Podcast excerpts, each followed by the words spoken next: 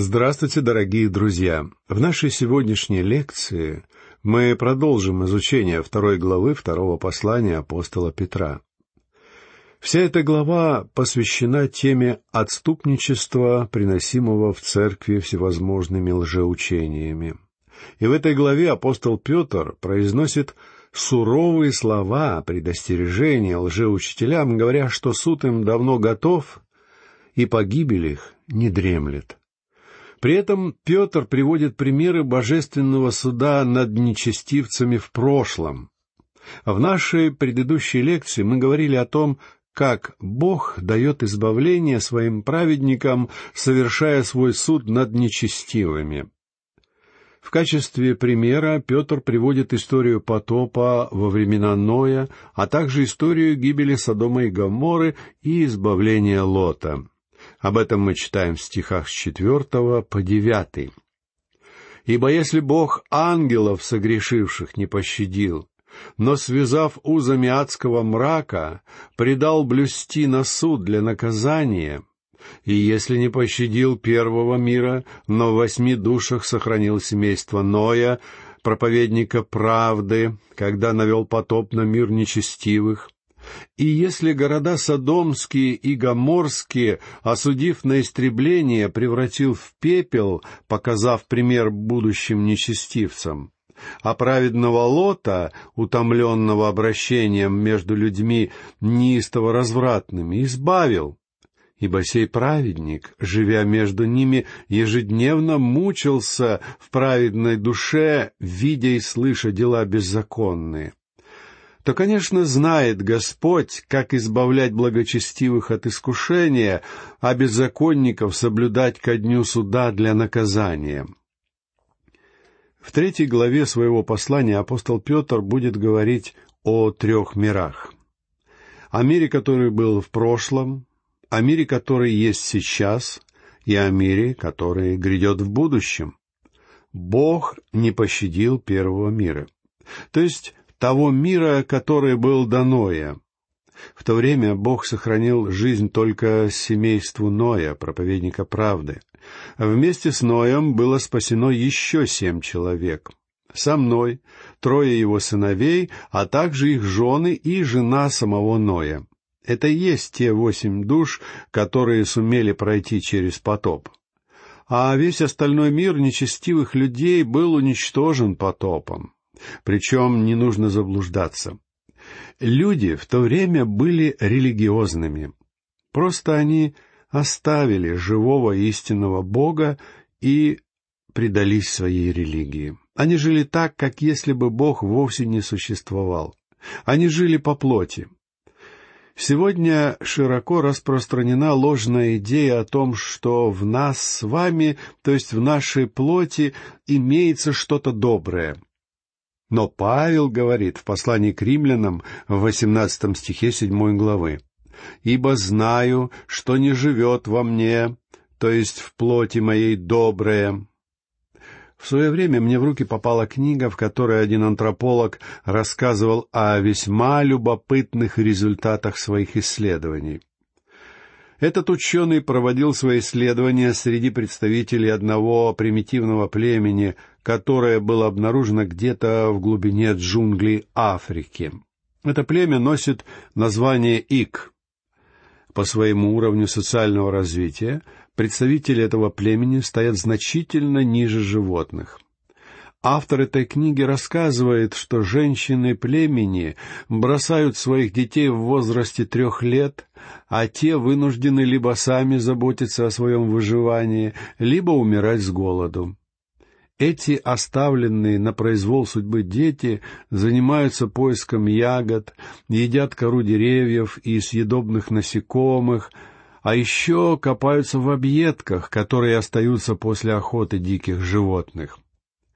Более сильные представители этого племени в буквальном смысле отнимают пищу у более слабых, а более молодые у пожилых. По утверждениям самого автора, для животных было бы оскорблением, если бы мы стали сравнивать поведение этих людей с поведением диких животных. Этот антрополог, который, кстати, является гуманистом, а вовсе не христианином, утверждает, что это племя учит нас, что наши хваленные человеческие ценности вовсе не являются врожденным достоянием человеческого рода, но возникают лишь в рамках особой формы выживания нашего вида, который именуется человеческим обществом. Более того, по его мнению, даже само общество является роскошью, без которой можно легко обойтись. Иными словами, человек без Бога — это не что иное, как животное. И даже это утверждение было бы оскорблением для представителей фауны. Дело в том, что именно Бог дает людям представление о ценностях. Это Бог дает нравственные стандарты. И ни то, ни другое не является врожденными понятиями и свойствами в нас самих. Ной жил в такие времена, когда происходило открытое отвержение Бога людьми этого мира. В дни, когда мир буквально погряз в беззаконии. Книга «Бытие» в пятом стихе шестой главы сообщает нам «И увидел Господь, что велико развращение человеков на земле, и что все мысли и помышления сердца их были зло во всякое время, в те дни насилие было распространено на земле повсюду. И Бог обрушил свой суд на этот мир посредством потопа, тем самым положив конец существованию допотопного общества. Это было общество, которое полностью погрязло в безбожие, за исключением одного единственного человека и его семьи. И Бог был абсолютно прав, обрушив на мир свой суд в то время. Нетрудно догадаться, что прошло бы совсем немного времени, и весь мир оказался бы в таком состоянии, что Богу пришлось бы судить его целиком. После этого суда спасения уже не было бы ни для кого. В своем суде Бог смотрел вперед, в будущее, которое должно было наступить, и его суд показывает его заботу и уважение к человеческой жизни, которую он когда-то сотворил. Вскоре после потопа, для того, чтобы ограничить распространение беззакония и преступлений, Бог дал людям следующее повеление, как мы читаем в шестом стихе девятой главы книги «Бытие». «Кто прольет кровь человеческую, того кровь прольется рукою человека. Ибо человек создан по образу Божию». Поэтому, на мой взгляд, это просто нелепость, когда сегодня некоторые люди выступают против смертной казни, обосновывая свою позицию с помощью утверждения, что Бог запрещает убийство. На самом деле заповедь «не убей» имеет отношение к человеку, который затаил в своем сердце злобу и выражает эти плотские чувства гнева или ненависти, убивая другого человека. Это, друзья мои, является убийством. Однако сам Бог наделил государственную власть авторитетом и правом наказывать смертью любого человека, который забирает жизнь другого. Почему? Обычно я даю на это такой ответ. Мы не проявляем должного уважения к жизни человека, если позволяем убийце, забравшему чью-то жизнь, уйти от наказания. И наоборот, мы демонстрируем уважение к ценности человеческой жизни, когда сознательно отнимаем жизнь у убийцы, который не только не испытывает уважения к чужой жизни, но фактически попирает ее, убивая свою жертву из каких-то эгоистических или греховных побуждений. Сегодня маятник общественного мнения переместился в сторону сочувствия к преступнику. Все взоры сегодня обращены на него. Его защитники стенают. Как же мы можем покуситься на его жизнь? Ведь он является человеком. Но ведь это он сам забрал жизнь человека. В нашем обществе люди, которые призваны защищать закон и правопорядок всеми доступными средствами, к сожалению, слишком далеки от Бога и Его Слова. Они позволяют себе проявлять необдуманное сострадание в угоду своим собственным политическим и иным целям. Они не знают Бога, а также они не знают Его планов и задач. Поэтому сегодня, вместо того, чтобы сидеть за решеткой, преступники свободно ходят по улицам, а честные граждане вынуждены оставаться у себя дома, чувствуя себя как в настоящей тюрьме. Недавно я был в доме у моих знакомых. Так вот, на их входной двери я насчитал целых шесть замков. Потому что в их прекрасный дом было совершено уже несколько взломов. Преступники и воры сегодня получают небывалую свободу. Но нужно понять, что уважение к достоинству человеческой жизни проявляется только тогда, когда эти преступники отделены от общества крепкой решеткой. Сегодня наше общество подвергается настоящей атаке с трех направлений. Я имею в виду алкоголизм, преступность и безнравственность. И ситуация приобретает попросту пугающие масштабы. Как же нам удалось дойти до такого состояния? В свое время одной из задач образования считалось преподавание молодому поколению основ морали и нравственности. Но когда я учился в университете, у нас уже не было подобных предметов, потому что, по утверждению педагогов, это вовсе не является целью образования. Сегодня считается, что достаточно преподать ребенку надлежащие знания, и в результате он сам станет таким, каким он должен стать. В нашем обществе мы привыкли относиться к молодому поколению как к нежным тепличным растениям. И никто не решается проявить для воспитания детей суровую дисциплину, опасаясь, что подобные действия погубят самобытность ребенка и не дадут ему раскрыть в себе те замечательные задатки, которые заложены в него изначально. И что же мы видим в результате? В конце концов, этот ребенок проявляет себя в полной мере, становясь безбожником, преступником или гомосексуалистом. Друзья мои, позвольте мне напомнить вам, что Господь Иисус сказал, «Из сердца человека исходит самое отвратительное и безобразное, что только можно себе представить.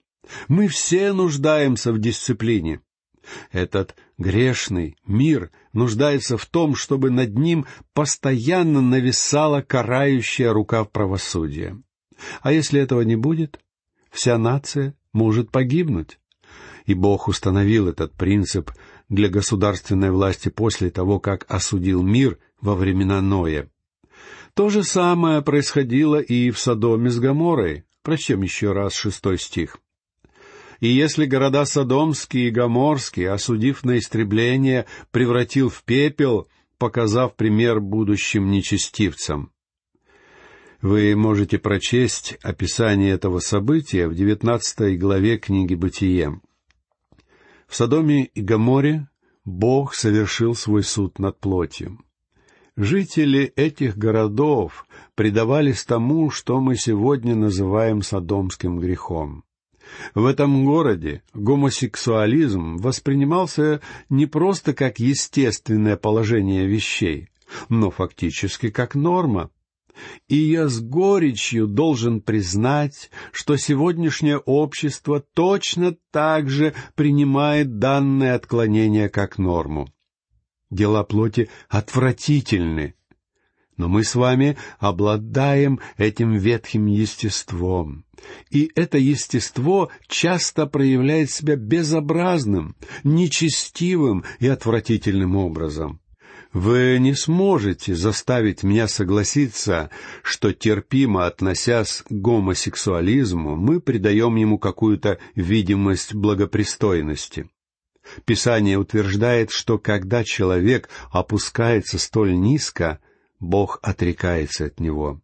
Вы можете принимать мои слова или отвергать, но именно это говорит Слово Божье. Давайте посмотрим, что говорит апостол Павел в восемнадцатом стихе первой главы послания к римлянам. ибо открывается гнев Божий с неба на всякое нечестие и неправду человеков, подавляющих истину неправдою». А далее Павел продолжает эту тему, говоря в стихах с 14 по 27. «Поэтому и предал их Бог в похотях сердец их нечистоте, так что они сквернили сами свои тела. Они заменили истину Божью ложью и поклонялись, и служили твари вместо Творца. Потому предал их Бог постыдным страстям.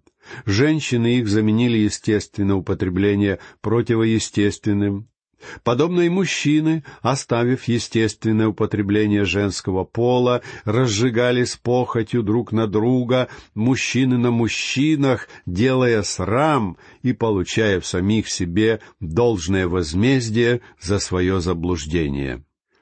Тот самый факт, что мы столь снисходительны и терпимы к таким вещам, как преступность, наркотики, алкоголизм, гомосексуализм и безнравственность, является причиной того, что данные явления приобрели громадные масштабы в нашем обществе.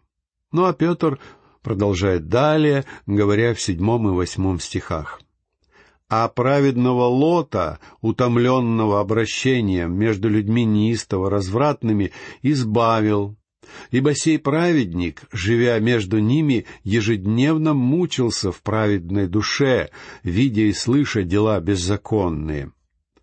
Бог избавил праведного Лота, утомленного обращением между людьми неистово развратными, говорит Петр. Мне кажется, что слово «утомленный» не передает в полной мере того, что на самом деле пытается сказать здесь апостол. Многие утверждают, что Петр не отличался хорошим знанием греческого языка.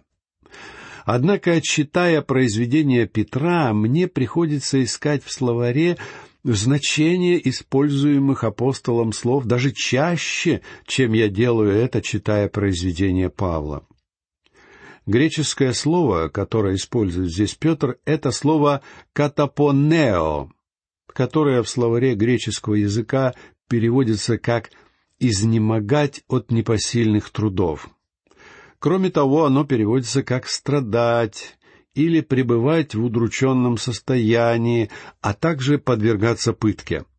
То есть значение этого слова буквально подразумевает истязание, Именно это испытывал Лот, живя в Содоме. Его душа подвергалась постоянным мучениям, молча страдая изнутри. Читая книгу «Бытие», я никогда не смог бы сказать этого о Лоте. Я рад, что Петр сообщает нам здесь все это. В противном случае я был бы склонен думать, что Лот вовсе не был спасен. Перечитывая историю Лота в книге «Бытие», в которой нам рассказывается, как Лот отправился жить в город Содом, вовлекаясь в политическую и общественную жизнь этого города, и в результате потеряв большую часть своей семьи, я, несомненно, пришел бы к заключению, что Лот не был спасенным человеком. А когда мы читаем о том, что произошло с двумя дочерьми Лота, которые спаслись вместе с ним, у меня возникает мысль, что, может быть, им было бы лучше остаться в Содоме. Однако главная идея, которую формулирует здесь апостол Петр, состоит в том, что Бог вывел Лота из Содома, ибо Он знает, как избавлять благочестивых. Нам сказано в шестом стихе, что все эти события сообщаются нам в качестве примера. Примера чего, спросите вы? Я думаю, что попав на небеса, мы с вами столкнемся с двумя большими сюрпризами. Первый сюрприз будет состоять в том, что на небесах не окажется многих людей, которых мы без всяких сомнений рассчитывали увидеть там. То есть, на самом деле, они не были искренними хотя у нас была полная уверенность в их искренности. Второй и более серьезный шок будет состоять в том, что на небесах мы встретим людей, о которых мы никогда не подумали бы, что они являются возрожденными и верующими детьми Бога. Живя здесь, они не могли похвастаться своим свидетельством. И Лот — это типичный пример такого человека. Я не думаю, что у него было хоть какое-то свидетельство для Бога. Когда пришли ангелы и сообщили, что города Содом и Гоморра будут уничтожены, Лот отправился к своим зятьям и сказал, что ему было слово от Господа, и что Господь сообщил о своем намерении уничтожить их город своим судом.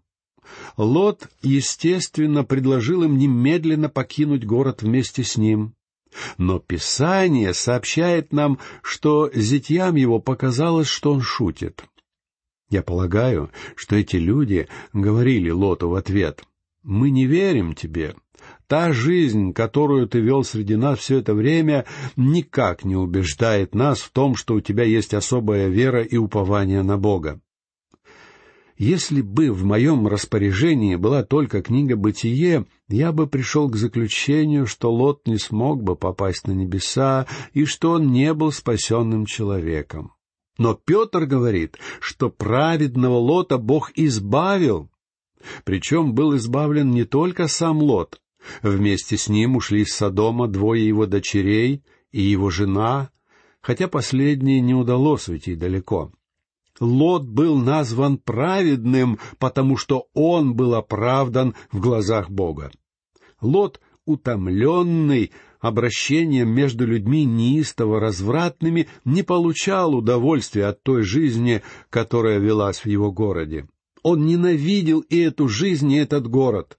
Он был праведным человеком, что означает, что он доверял Богу точно так же, как доверял Богу Авраам.